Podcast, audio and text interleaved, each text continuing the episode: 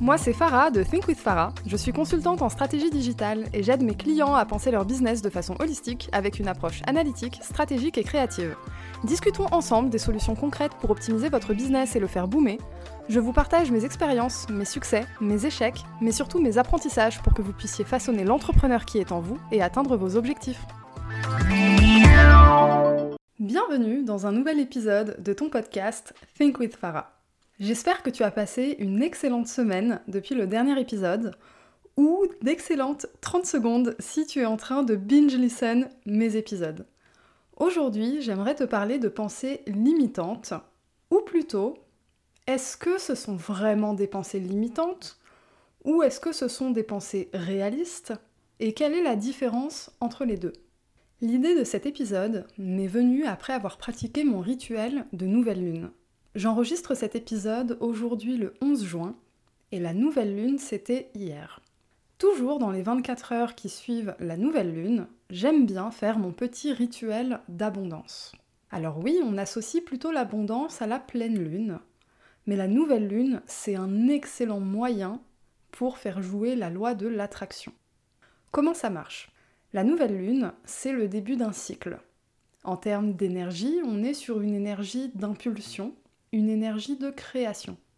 C'est un excellent moment pour te concentrer sur ce que tu as envie de créer dans ta vie. Mais du coup, le rituel de la nouvelle lune, qu'est-ce que c'est? En fait, c'est un rituel assez simple. Tout ce dont tu as besoin, c'est une feuille et un stylo. C'est tout. Tu peux évidemment avoir des instruments de sonothérapie, de l'encens, te mettre dans un mood spirituel qui te fait du bien, méditer. Mais à la fin, tout ce dont tu as besoin, c'est une feuille et un stylo. Et en quoi ça consiste en fait? Sur cette feuille, tu vas écrire 8 à 10 choses que tu veux manifester dans ta vie. Et toutes ces choses-là, tu vas les écrire d'une manière très précise. Tu vas commencer tes phrases par je suis heureux de ou je suis heureuse de trois petits points. Je suis heureuse d'avoir atteint tel objectif.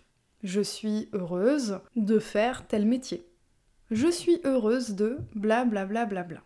Et toutes ces choses-là que vous allez noter sur cette feuille, elles ne doivent vous concerner que vous. Donc non, je te vois venir avec tes pensées. Tu ne vas pas souhaiter des choses pour quelqu'un d'autre dans ta vie, même si cette personne-là te concerne. Évidemment, on ne souhaite surtout pas de mal à quelqu'un. Jamais en aucun cas. Vous pouvez bien sûr souhaiter la guérison à quelqu'un par exemple, mais en démarrant toujours par je suis heureux de ou je suis heureuse de. En faisant ça, vous ramenez l'énergie vers vous et ça part de vous. Pourquoi on démarre sa phrase par je suis heureux ou heureuse de? Parce qu'on part du principe qu'en fait, vous l'avez déjà. Et pour manifester quelque chose dans sa vie et jouer avec la loi de l'attraction, il faut vivre l'expérience en cinq dimensions de ce que vous voulez attirer dans votre vie. Je prends souvent l'exemple d'une voiture. Si tu as une voiture en particulier que tu veux acquérir dans ta vie, il faut que tu te visualises en train de la conduire avec l'odeur des sièges de la voiture, la sensation de vitesse, d'accélération, de freinage, les bruits, par exemple la radio, la musique, les personnes qui pourraient être avec toi dans la voiture. Tu as une expérience en cinq dimensions. Et en faisant ça, tu es en train de rendre réelle une pensée que tu as. Cette pensée, elle est réelle. Je vais arriver petit à petit à cette notion de pensée réaliste. Parce que du coup, pour bien faire ton rituel de nouvelle lune, il faut que tu penses à des choses réalistes que tu veux manifester dans ta vie. Mais du coup, on peut se dire, ok, si je ne dois manifester que des choses réalistes, est-ce que ce serait pas un petit peu limitant?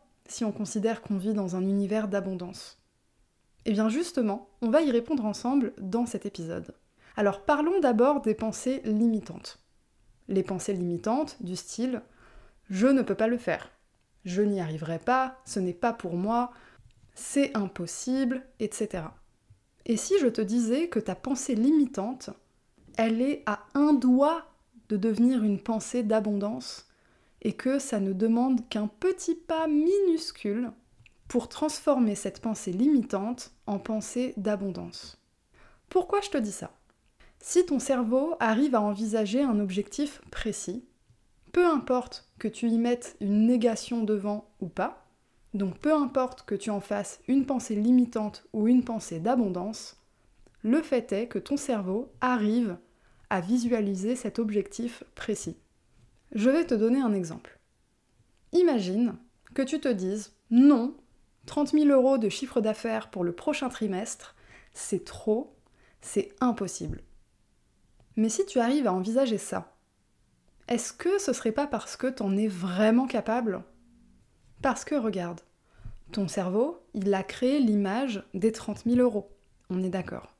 Ça peut te paraître trop, ça peut te paraître inaccessible, mais en attendant, ton cerveau a créé l'image des 30 000 euros. Ton cerveau n'a pas créé l'image des 100 000 euros. 100 000 euros, par contre, c'est encore tellement inaccessible pour ton cerveau que tu n'y as même pas pensé. Tu t'es limité à 30 000 euros. Même si ce montant te paraît énorme, inaccessible, pas pour toi, etc., eh bien, ton cerveau, ton âme, ton aura, c'est limité à 30 000 euros. Pourquoi? Parce que c'est une limite accessible. C'est une limite réaliste. D'où tu pars 30 000 euros sur un trimestre, c'est peut-être énorme. C'est énorme, mais c'est pas impossible. On est du coup sur une pensée réaliste. Mais du coup, les pensées réalistes, on peut en avoir des positives et on peut en avoir des négatives. On va voir la pensée réaliste de deux manières. Tout d'abord, toute parole est créatrice et toute parole provient d'une pensée. Si on va au bout du cheminement à chaque fois, on peut conclure que toute pensée est créatrice. Revenons du coup à la pensée réaliste et reprenons l'exemple d'un objectif de 30 000 euros de chiffre d'affaires pour le prochain trimestre. Ça peut paraître beaucoup ou pas beaucoup selon d'où tu pars. En réalité, il n'y a pas de grosse somme d'argent, tout est relatif. Maintenant, si on considère que ton cerveau a créé cette image, même si ton réflexe premier, ça a été de la considérer comme inaccessible, en réalité, ben, c'est bien une pensée réaliste ton cerveau visualise ce montant. Ton cerveau est déjà en train de le créer. On est sur une pensée réaliste positive. La pensée limitante, elle vient après. La pensée limitante, c'est ton cerveau qui visualise cet objectif, et toi qui as comme réflexe de dire No way, c'est pas pour moi, j'y arriverai pas, je refuse. Là, tu es sur une pensée limitante. Tu es parti d'une pensée réaliste positive, et tu l'as limité. Imagine maintenant qu'après avoir visualisé ce même montant, ton cerveau, au lieu de dire j'y arriverai pas, c'est pas pour moi, machin, il parte encore dans une autre boucle infernale et se disent mais non, je peux pas faire ça en un trimestre, certains ne gagnent même pas ça en un an. Ou mais non, je peux pas gagner autant alors qu'il y a autant de personnes au SMIC. Ou mais non, c'est pour les riches ça, c'est pas pour moi. Etc. etc. Ici, on est sur une pensée réaliste. Réaliste pourquoi? Parce que le montant, ton cerveau l'a visualisé. Mais elle est négative. Est-ce que tu vois la nuance entre les deux? La pensée réaliste négative, c'est quand tu vas inclure dans ton schéma de pensée l'avis des autres comme point de repère. Et je dis la vie, V-I-E, mais aussi la vie, A-V-I-S. Et là, ta pensée réaliste, elle est négative et elle est extrêmement limitante. Pourquoi? Parce que tu te double fermes la possibilité de passer d'une pensée limitante à une pensée d'abondance. Parce qu'en réalité, il n'y a qu'un pas entre les deux. Je ne peux pas le faire, je peux le faire. T'as juste enlevé la négation et t'es passé d'une pensée limitante à une pensée d'abondance. Mais pour faire ça aussi facilement, entre guillemets, même si ça peut prendre un certain temps dans la vraie vie, il faut que ça parte de toi. Si ta pensée limitante, par contre, elle est basée sur une pensée réaliste négative, influencée par la vie des autres, VIE et AVIS, les deux, ben là, ça devient un peu plus compliqué. Parce que, en plus de déconstruire tes peurs et tes pensées limitantes à toi, tu dois aussi gérer celle des autres. Et là, on est encore sur autre chose. On a tous et toutes des pensées limitantes dans nos vies qu'on doit déconstruire pour atteindre nos objectifs. Il n'y a pas de petits ou de grands objectifs. Tout est accessible et nous vivons dans un univers d'abondance. Maintenant, si en plus des tiennes, tu dois gérer les pensées limitantes des autres, et tu te laisses influencer par celles des autres, eh bien tu vas avoir un peu plus de mal à briser la boucle.